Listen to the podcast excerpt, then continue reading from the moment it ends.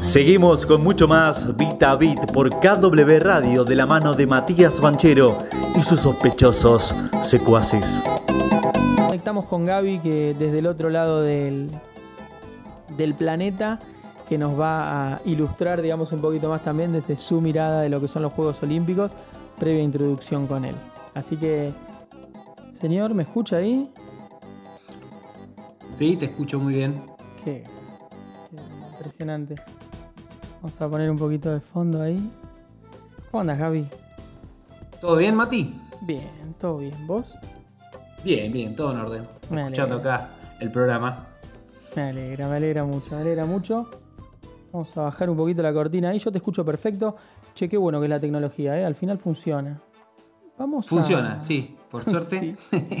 sí. sí, Bueno, nada, Gaby, mira, vamos a darle comienzo a esto, vamos a darle vuelo a esto. Te agradezco muchísimo, digamos, que te, que te vayas sumando. De a poquito vamos a ir encontrándole la mejor dinámica. Yo creo que, que esto no lo tendría que contar, pero voy a contar, ¿viste? En principio la idea surgió ya por diciembre del año pasado, la idea de empezar a hacer un podcast, empezar a hacer algo entre los dos. Este, se fueron abriendo y cerrando y cruzando los caminos. Y finalmente acá, acá te tengo, digamos, y acá estamos los dos en un programa, saliendo en, en Barcelona, saliendo para Luján. Este, la verdad que estoy súper contento con eso. Eh, Gabriel, para los que no lo conocen, Gaby, si querés presentarte un poquito y contar un poco cómo llegaste hasta acá. Dale, Mati. Bueno, primero te agradezco yo a vos este, el espacio y totalmente, sí. Desde hace tiempo que, estábamos con ganas de hacer algo, algo juntos eh, y, bueno, eh, se va dando, vamos tendiendo puentes entre, entre Barcelona y Luján, de alguna manera, y el mundo también. Este, así que muchas gracias por, prestarme este espacio también para, charlar un poco, para debatir un poco eh, cuestiones tecnológicas, también vinculadas a los medios de comunicación. Yo soy licenciado y profesor en periodismo y actualmente estoy estudiando, soy docente. Eh, también me, trabajé como periodista, pero actualmente me estoy orientando a la docencia y estoy estudiando el profesorado de historia acá en Luján también todavía no me recibí, pero bueno, ahí voy avanzando también, así que eh, ese es un poco mi currículum. Y, bueno, eh, nuevamente gracias Mati por, por abrirme este espacio eh, y para seguir charlando. Un gustazo. Bueno, vamos, vamos por parte entonces. Yo hoy tenía, tenemos un par de cosas que estuvimos, un par de temas que estuvimos conversando. Yo no sé si querés arrancar por los Juegos Olímpicos o querés arrancar por tema batalla comercial. Vamos primero, yo creo que arrancaría por los Juegos Olímpicos. Sí, de una, de una. vamos por ahí. Sí. Sí, para vincularlo después por ahí un poco con esto de la, de la batalla comercial que, tiene mucha relación, digamos, ¿no? Eh, aunque no lo parezca en un principio, eh, pero que, hay, que hay puntos en común que podemos este, ir eh, haciendo entre, entre los Juegos Olímpicos y entre la situación geopolítica en la que, que estamos viviendo actualmente y que tiene que ver un poco con el gráfico que que vamos a comentar posteriormente. Una cosa como para arrancar de los Juegos Olímpicos que me pareció interesante em, fue que me acordé para la columna que hace un tiempo atrás había leído un texto em, que se llama Sobre la televisión de Pierre Bourdieu, un sociólogo francés muy conocido en general. Este, su obra es bastante difundida Em, en la cual hay un apartado muy cortito, muy cortito, que se llama Los Juegos Olímpicos, programas programa para un análisis. El texto se publicó en 1996, em, aunque en realidad ese, ese apartado lo, fue parte de una ponencia en, una reunión de la Sociedad Filosófica eh, para el Estudio del Deporte y se llevó a cabo en Berlín el 2 de octubre de 1992, cuando ya había transcurrido, cuando estaba todavía caliente los Juegos Olímpicos de Barcelona 92, ¿no? Sí. Justamente. Justamente que, estamos haciendo un poco el programa eh, vos desde allá y bueno.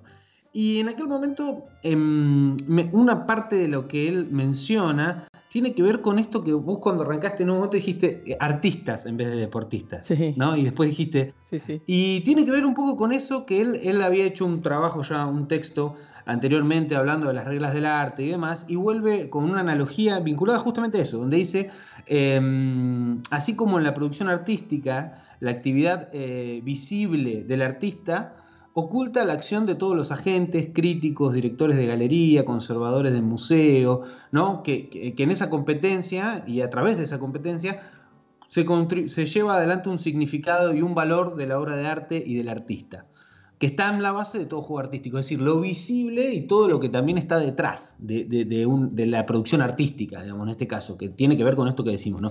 Y en el deporte pasa algo muy parecido, dice, ¿no? Eh, eh, ya que en este caso es el campeón o el velocista de los 100 metros, dice, o el atleta del decatlón, o quien, quien pone la cara, el cuerpo, pero que detrás de todo eso hay un, toda una red, un entramado eh, que tiene que ver con eh, atletas, entrenadores, médicos, organizadores, jueces, eh, escenógrafos, todo un personal y una delegación que acompaña a ese, a ese deportista y todo lo que eso se genera, digamos, a su vez en, el público, ¿no? En, todo, en, un principio como que tiene dos niveles esa llegada. Una, una que tiene que ver con todo el entramado que hay detrás de esa persona que está corriendo, y que tiene que ver con, lo más cercano. Y otra con la significación y la reproducción de esos discursos de ese espectáculo, ¿no? Este, que tiene que ver con la presión de la competencia, con una, cantidad de coerciones que están ahí en permanente tensión, como les ha pasado sobre todo a los grandes atletas a los que mayor exposición tienen, ¿no? Sí, desde luego. Y de hecho, vos fíjate que cuando decís lo de, cuando decía lo de artista, y, y es cierto que lo que desde, mirado desde la perspectiva de mía, que, es desde la tecnología, tener estos espacios, digamos, estos teatros que son en ese momento cuando hablaba de los juegos de Roma 60 o 64 en, Tokio, o mismo Barcelona 92, cuando vos tenés un espacio confinado, digamos, tenés una villa olímpica, te permite hacer en pequeña escala, me parece a mí, ¿no? Lo que después podés replicar a gran escala. Es, decir, Vos, en la Villa Olímpica hoy te, pueden, te ponen 5G, te, dan, te hacen coches autónomos que van recorriendo la, Villa Olímpica, te ponen diferentes cámaras, te ponen el replay automático, te hacen experiencias inmersivas, te, dan todo un show, un teatro. Bueno, estos Juegos Olímpicos son los primeros que están saliendo en 8K, es, es una locura, pero están saliendo en 8K. Entonces, tenés un, lugar, un espacio físico controlado, un ambiente controlado que es un laboratorio grande. Y al final del día lo que te permite tener eh, este laboratorio grande es probar, jugar, salir a la cancha, digamos, en, temas de tecnología, pero en un ambiente controlado. No es que voy a decir, bueno, voy a instalar 5G y coches autónomos en, no sé, en Buenos Aires, ¿viste? En, 9 de julio y corriente y, y voy a ver qué pasa. No, lo pongo ahí en un ambiente confinado y eso yo creo que permite, digamos, darle, primero, llevar adelante desde el punto de vista tecnológico la, factibilidad de hacer una puesta en escena artística, o sea, hacer un teatro de la, del deporte, si se quiere, ¿no? Y después los tipos de deporte también ayudan, ¿no? Gimnasia artística, todo lo que es con natación y demás, es como que es muy controlado todo, no es que es ¿viste? algo difícil de hacer o, después tenés el centro de control ahí, bueno Comparto 100%. Si querés, mira, pongo, voy a poner un. Vos creo que lo vas a poder escuchar. Va a salir por, por Twitch. Este, dale. Un video de quien es, eh, es Yanis eh, Exarchos, que es el, responsable, digamos, de, Intel. Eh, para todo lo que tiene que ver con, Juegos Olímpicos, o sea, con, la, decisión que se tomó en los Juegos Olímpicos de, de salir por el lado de la tecnología. Y le voy a dar play a ver si lo, lo alcanzás a escuchar y si no me decís, pero creo que sí, vas a, no vas a tener problema. Eh, explicando un poco esto, ¿no? ¿Qué es lo que hizo Intel para, para los Juegos Olímpicos 2020? Son un par de minutos, lo voy a adelantar ahí y vamos a salir. Media experiences and cutting edge technologies, fans around the world will experience the games like never before. I'm here to talk to you about just a few of these technologies that we are going to work, we at OBS and the international broadcasters will work with Intel in delivering during Tokyo 2020. The first innovation that I would like to announce is Intel's 3D athlete tracking technology. or 3DAT, as you may also hear it called, which will be available to broadcasters for the Tokyo 2020 Olympic Games.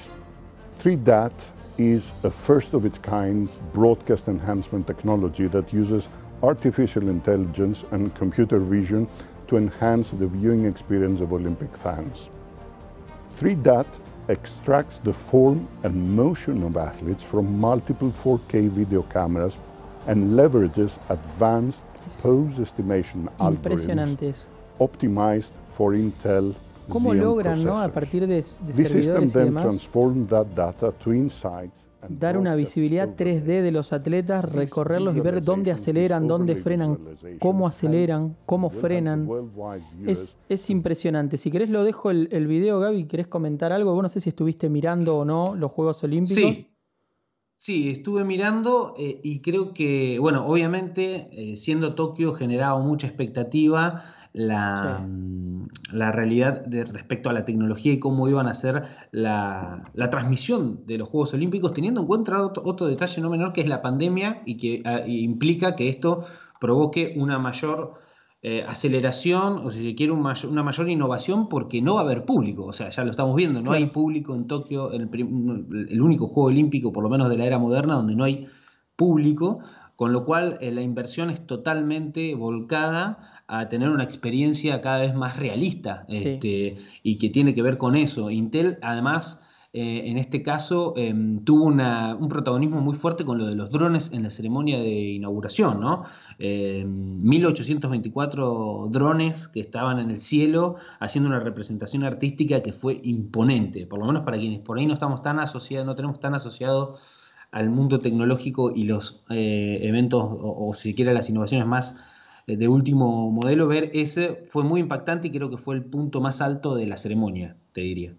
Sí, es espectacular. De hecho, habían hecho hace no tanto tiempo, yo había destacado en una de las columnas, en, creo que fue el mes de marzo o el mes de abril, cuando hablaba de drones. El tema de drones es un, mundo, digamos, no es un tema aparte. Hoy todos los grandes estados nacionales están invirtiendo, digamos, una gran parte de los presupuestos eh, armamentísticos en drones.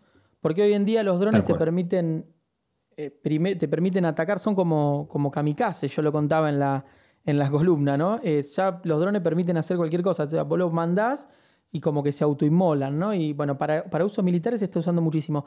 Y después se está usando muchísimo, se había usado para generar un código QR gigante en Hong Kong, si no me equivoco, para bajar una aplicación de un videojuego. Un juego que lanzaban, una, ahora no lo tengo fresco, pero me hiciste acordar con lo de la ceremonia inaugural, generaban un código QR gigante en el cielo y vos te lo, con tu teléfono te le metías el, lens y lo, escaneabas y te descargabas el juego gratis si ibas a esa ceremonia de, inauguración del juego y demás. Y lo que hicieron en Tokio es un poco eso, ¿no? Sobre el Estadio Olímpico del planeta, este que gira y toda esta historia que es, eh, digamos, extraordinario. De hecho, no sé si vos viste que nosotros somos del mundo del gaming. Que lo voy a poner, lo voy a poner acá en el. en el. en la transmisión de Twitch también. Eh, eh, Twitch.tv barra mbanchero para el que lo quiera ver, pero interacción. Eh, Google directamente, como su aporte, su granito de arena al mundo de los Juegos Olímpicos de Japón, si vos te metes en el buscador hoy en día y le das a google.com, google.com.ar, el que quieras, te va a aparecer en arriba del buscador como si fuese un jueguito en 8 bits de los Juegos Olímpicos. Y si le das play, te lanza, ahí se está escuchando la música, te lanza el videojuego. Voy a bajar un poquito. Eh, un juego de rol de RPG en un mundo donde vos tenés que cumplir 7 eh, como, digamos, retos o duelos o como quieras llamarlo, de los Juegos Olímpicos. Es una cosa que no se puede creer, digamos, y está, bueno, con los dibujos y demás, pero lo podés jugar directamente desde Google. Mira, yo le voy a dar play y le doy play, te aparece el. Ahora va a cargar, te aparece el mundo y vos podés ir, ya jugás. Claro. Un juego de rol directamente desde Google, ¿no? Espectacular. Y ya le vas metiendo desde ahí, sí. Sí, sí, es que justamente yo creo que me gusta que esté hecho en 8 bits, digamos, ¿no? que tenga ese detalle. me acuerdo en una época también cuando se habían desde que se cumplieron, creo que, no sé si 30 años o, un aniversario cerrado de, Mario Bros. Eh, también se había hecho un doodle, estos famosos doodle que hace Google, donde se podía jugar al Mario Bros. Este, eh, hacías clic en el, en el logo y te ponías a jugar al Mario Bros. si querías. Este, pero no, la tecnología, sobre todo lo que esperábamos, eso sí, obviamente, uno dice Tokio uno dice Japón, obviamente, y lo primero que asocia es tecnología y teniendo en cuenta que creo que está pasando un poco lo mismo que pasó en 1964, ¿no? Sí, eh, donde organizó por primera vez eh, Tokio los Juegos Olímpicos. Em, está pasando algo similar que donde se van a sentar ciertos precedentes tecnológicos que van a marcar como un antes y un después, ¿no? Me parece. Este... Sí, bueno, yo lo hablaba el programa pasado cuando hablaba de lo que era la, o lo que es, ¿no? El planteo del Deutsche Bank cuando dice la era del desorden, que empieza un nuevo ciclo económico, que generalmente cada X cantidad de años, ¿no? Aparecen estos superciclos económicos donde, bueno, o se orienta todo a la producción o se orienta todo al, eh, digamos, va cambiando el modelo. Uno fue el crack del 29, después hacía referencia al, al 74 cuando se abandona el patrón, el patrón oro. Y bueno, la alta inflación ¿no? que se vino después de eso, después la crisis 2008-2009, donde no termina de haber un cambio de ciclo y según el Deutsche Bank ahora viene un cambio de ciclo económico, donde va a haber, para mí, por, por estas experiencias que se están dando, de hecho estos son los primeros Juegos Olímpicos donde tenés, que yo lo decía hoy en el, en el programa, en la, apertura, los primeros cinco creo que son juegos de e-games, digamos. No, no, es oficial, ¿no? No es 100% oficial, pero el claro, todavía no, pero, pero ya empieza... Claro, arrancan... Yo creo que creo que es eso. Respecto a lo mismo del transporte que vos mencionaste algo al principio también. Esto de los que empiezan a ser como estos vehículos autónomos que, que empiezan a tener, este, que como decías, este ensayo ¿no? de, en el transporte, todos los avances e innovaciones en el transporte que uno podría aventurar en un futuro no muy lejano, en la Villa Olímpica van a estar este, llevándose a cabo eh, estas innovaciones automotrices, por así o, o, de transporte que uno, que uno va pensando. Lo mismo con seguridad eh, y la, mm, lo que ya va a tener el reconocimiento facial de todos los atletas, de todos quienes habitan la Villa Olímpica. Eh, se va a utilizar este, esta tecnología que ellos obviamente que ya existe y nadie lo niega, pero ya es como un, pensemos que la Villa Olímpica es como una mini ciudad donde empiezan a verse eh, ciertas, eh, ciertas aplicaciones tecnológicas que, van a, ir eh, normalizándose en, los próximos Juegos Olímpicos, pero también que se van a seguramente impactar después en la sociedad. Por ahí en algunas sociedades, como en China y demás, ya quizás están más acostumbrados en otras partes del mundo, por ejemplo acá todavía es algo muy lejano y futurístico. Claro, sí, sí, totalmente. de hecho, ya lo vemos, entonces ya vemos, che, bueno, esto se viene. Cuando uno mira a Japón, ve lo que se viene. Sí, sí, totalmente, porque Japón, como se sabe, ¿no? ha perdido, digamos, ciertos puntos, digamos, en innovación respecto al resto, como que le han acortado mucho el camino, pero no, no quita que siga siendo una recontrapotencia, digamos, y, especialmente en lo que es robótica y todo lo que tiene que ver con, con coche autónomo y demás.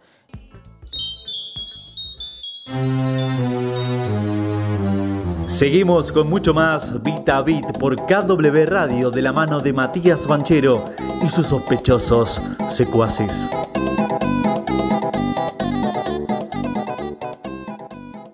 Ahí volvemos de la el temita de los Rolling Stones, temazo de los Rolling Stones. Y ahí lo teníamos a, Matute, eh, Matute Pastorino, que le mando un saludo también y le agradezco lo, el, los audios. Le mandamos un gran abrazo a Matías. Sí, sí, un gran abrazo a Matías. Eh, le mando también saludos, mando saludos a Polonia, mando saludos a mi abuela también que me está escuchando con mi madre y, piden saludos también. Es raro esto, ¿no? Esta sensación de que la gente pida saludos. Pero bueno. Y es una forma de, certificar que están ahí. Claro, tal, cual. Es como el, es el, sí, el certificado digital de que, de que están ahí. Eh, Gaby, volviendo un poquito a lo que estábamos conversando, estaba leyendo hoy, para cerrar un poco lo de, lo de Tokio, no sé vos qué, pensás de esto, pero yo leía que decía que el antiguo sitio de donde estuvo el terremoto este de magnitud 9.0, hace unos 10 años atrás, año 2011 justo, que ocasionó el tsunami este de de olas, ¿te acordás que eran olas como de 40 metros de altura sobre los, bueno, sobre todo lo que es la ciudad, digamos, de Fukushima, pero específicamente también eh, sobre los reactores de fusión nuclear que había ahí contra las costas. Se armó un despelote terrible. Y esto mm, parece, parece algo muy, muy trivial, pero Japón, que bien, digamos, bueno, siguiendo un poco ¿no? lo que ellos generalmente hacen desde el punto de vista, digamos, de la, comunicación, esta solemnidad y buscando el, lugar, el momento justo, nombraron eh, a Fukushima como ciudad, digamos, como la ciudad escaparate la ciudad más relevante, si se quiere, de, lo que es Japón, para relanzar todo lo que es el mundo nuevo que se viene limpio de hidrógeno, ¿no? Limpio y verde le llaman eso. Y, bueno, nada, esto fue un desastre, ¿no? En ese momento murieron 182 personas, se destruyeron más de 600 hogares y, más de mil eh, sitios, digamos, de, de, empresas, ¿viste? estructuras grandes de empresas se destruyeron.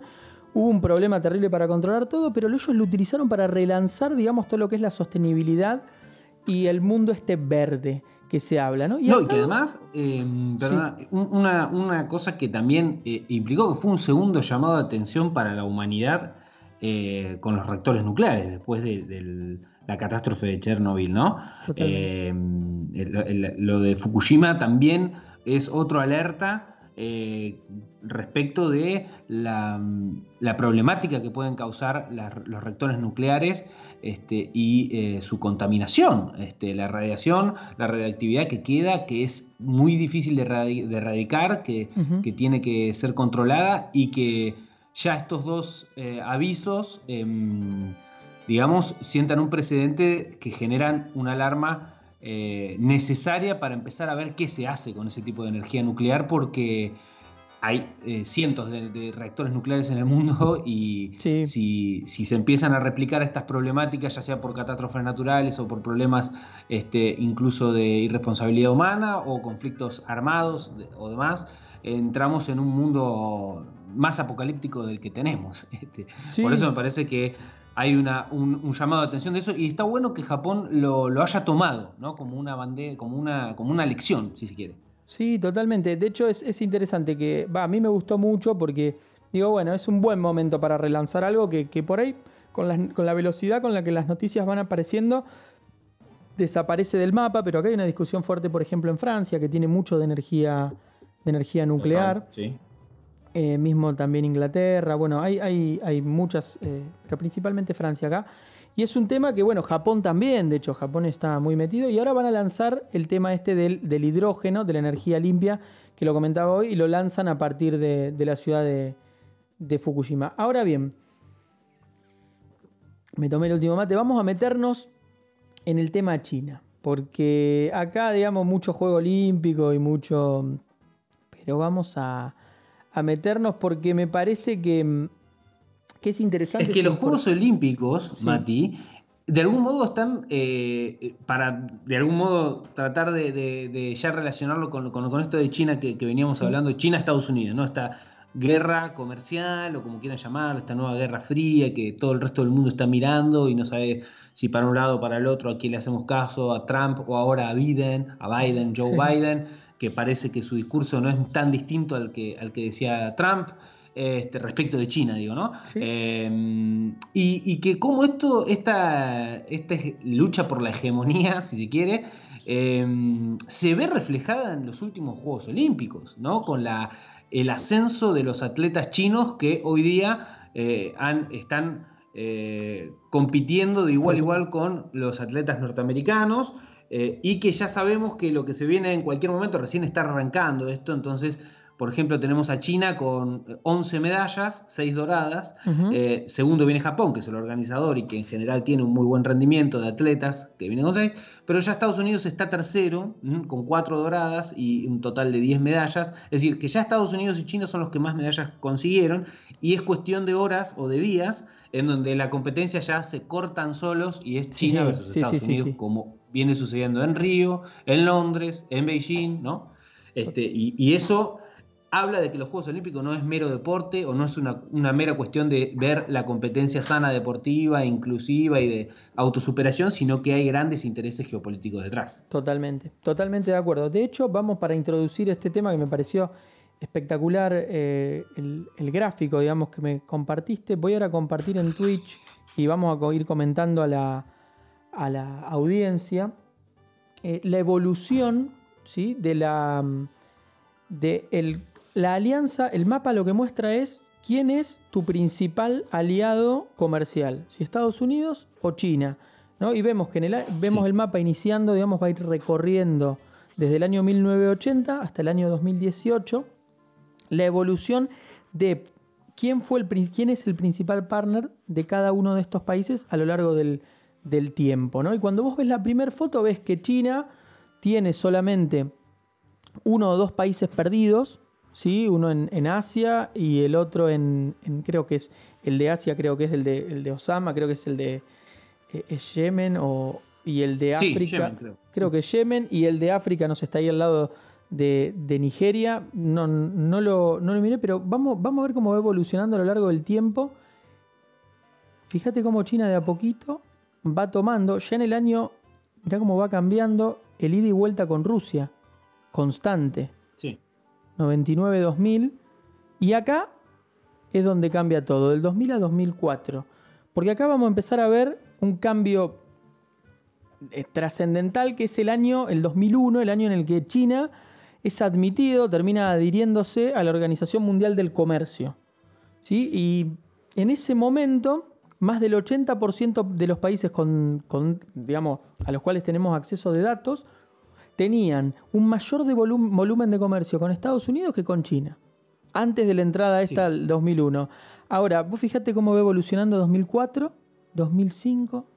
Cómo se va poniendo, se va tiñendo. Cuba que va y viene.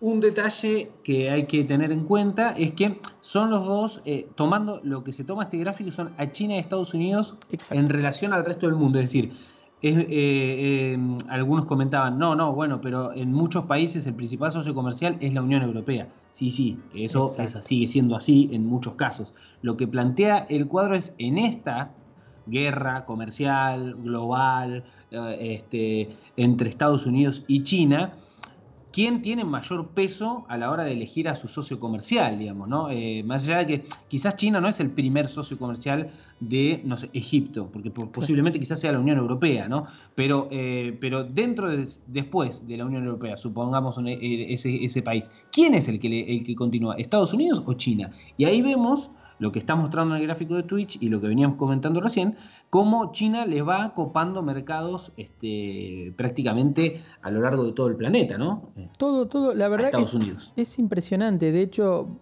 hoy en día, digamos, se, se revirtió porque esto había empezado 80-20. 80 Estados Unidos, 20 China en el año 2001, digo, ¿no? Cuando ingresa China a la Organización Mundial del Comercio, porque es ahí cuando empieza digamos, el, digamos, dicen, bueno, China, vení, sumate al, show, ¿no? Y cómo eso pasa de un 80-20 a un 30-70. O sea, Estados Unidos tenía el 80%, ¿no? Como primer socio respecto a China y ahora se tiene el 30%. Es un cambio, o sea, un desbalanceo total desde el punto de vista del, comercio. No es cierto que Estados Unidos también se ha cerrado mucho y China hoy es la cadena de suministro del planeta completo, ¿no? Es, algo que, eso también está clarísimo. Pero bueno, hay dos temas acá. Hubo un quiebre 2008-2009 con la crisis.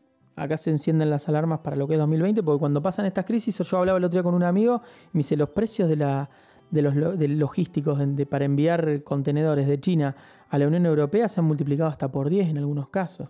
Entonces se está encareciendo mucho la cadena de suministro porque, bueno, como que China tomó la sartén por el mango y ahora tienen que hacer algo ellos con la subvaluación del renminbi, del, del yuan, que lo tienen un poco subvaluado desde hace tiempo, que los hace más competitivos, pero ahora lo tienen que como balancear, ¿no? Si le quieren dar más poder adquisitivo incluso del que ya tienen a sus ciudadanos. Este es un tema interesante, digamos, el de, el de cómo evolucionó desde el punto de vista del comercio, siempre hablando, ¿no? Después de la tecnología eh, China ha evolucionado también muchísimo en inteligencia artificial, en cloud, en Internet de las Cosas, en lo que es 5G.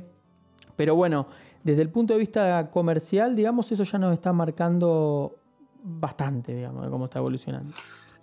Totalmente, sobre todo porque, por ejemplo, otro dato que, se comenta en la nota, ¿no? Esto, este creo que, fue publicado también por The Economist, es que 90 eh, países, casi la mitad, eh, mercadean más o tienen mayores eh, relaciones comerciales, más de dos veces, superan en dos veces a China, de su relación comercial con China, que con América, con Estados Unidos en este caso, ¿no?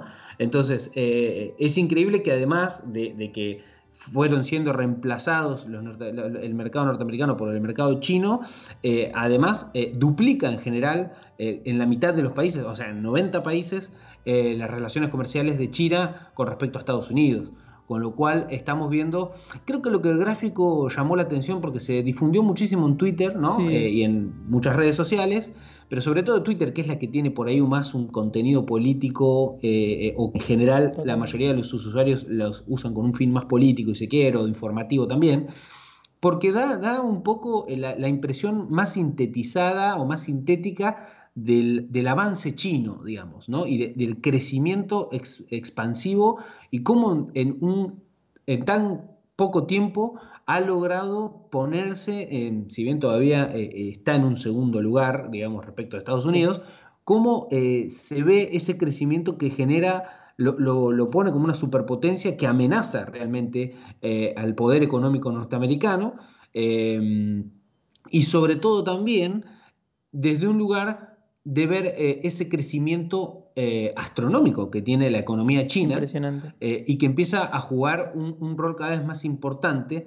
respecto de lo que se viene, digamos, de lo que puede llegar a ser el futuro en la economía mundial y cómo eso va a generar también una realidad que es que por qué Trump hablaba tanto de China, ¿no? Sí, ¿no? y por, qué, Biden no cambió tanto como... Estaba, tan obsesionado en su discurso que siempre se hacían los chistes en los night... Eh, eh, en, los shows norteamericanos que lo jodían de que le contaban la cantidad de veces que decía China en un discurso. Y bueno, por esto, acá, acá tenemos un motivo, claro. Sí, totalmente, totalmente. Y, a las luz de la, a la, a la clara está porque también es cierto que ahora que, asumió Biden no cambió absolutamente nada. Digamos, la política exterior de Estados Unidos respecto a China sigue siendo muy agresiva, muy hostil y de, de estar cuidando, si se quiere, un poco eh, lo, de ellos, ¿no? Entonces... Sí, totalmente. Y otro caso respecto de cómo, qué pasa, por ejemplo, en el caso argentino.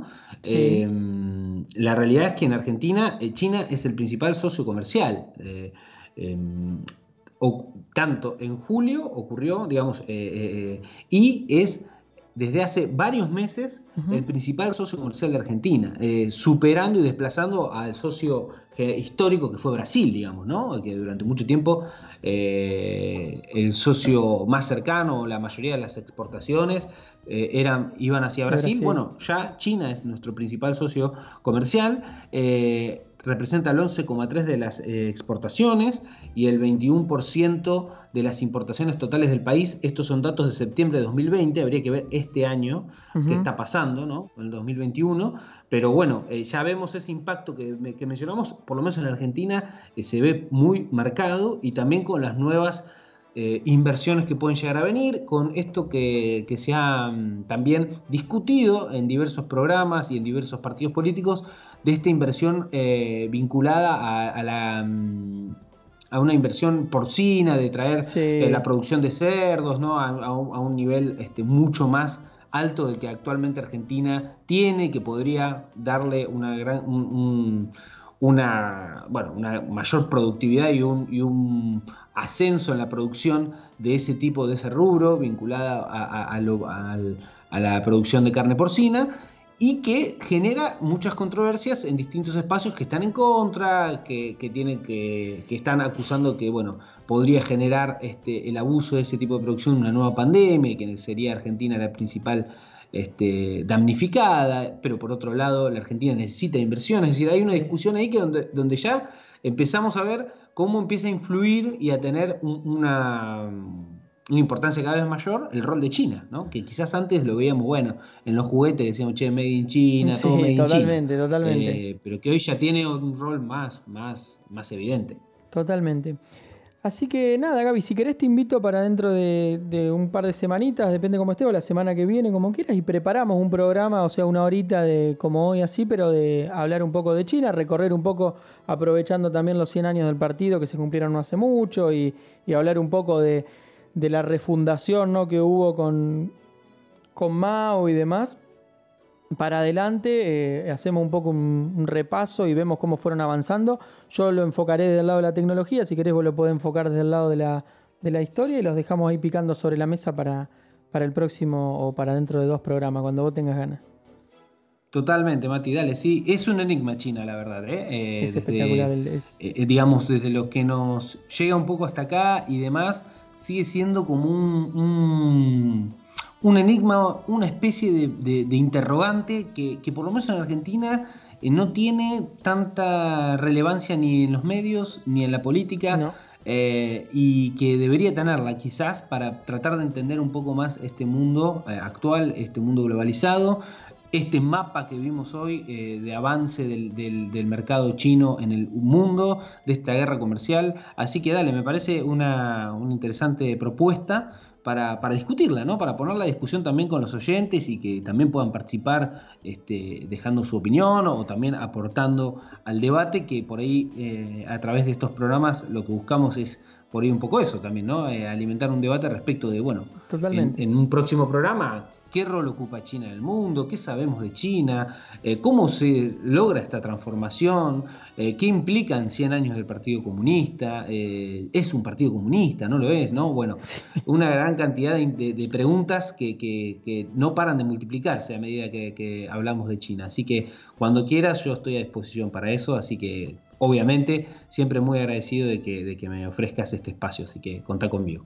Dale, Gaby, muchísimas gracias por, por el tiempo, por las intervenciones y vamos por eso, vamos por, por China dentro de, ya digo, la semana que viene o, en dos semanas vamos a salir con, con una horita de, China, tratando de buscar un poco de, interacción también con, los oyentes y que opinen a ver qué, cómo se está viendo China, ¿no? Desde la perspectiva de España, desde la perspectiva de, de la Argentina también y, qué miedos o qué esperanzas o qué, qué, genera este, este monstruo, digamos, desde todo punto de vista y que vino, bueno, a multipolarizar este mundo, ¿no? Ya a, balancear, digamos, y a generar un mapa totalmente distinto. Así que, nada, te agradezco, Gaby, voy a ir con un temita y, y estamos en contacto. Gracias a vos, Mati, y bueno, un saludo a toda la audiencia y nos vemos pronto. Muchas gracias. Muchas gracias. Hablamos.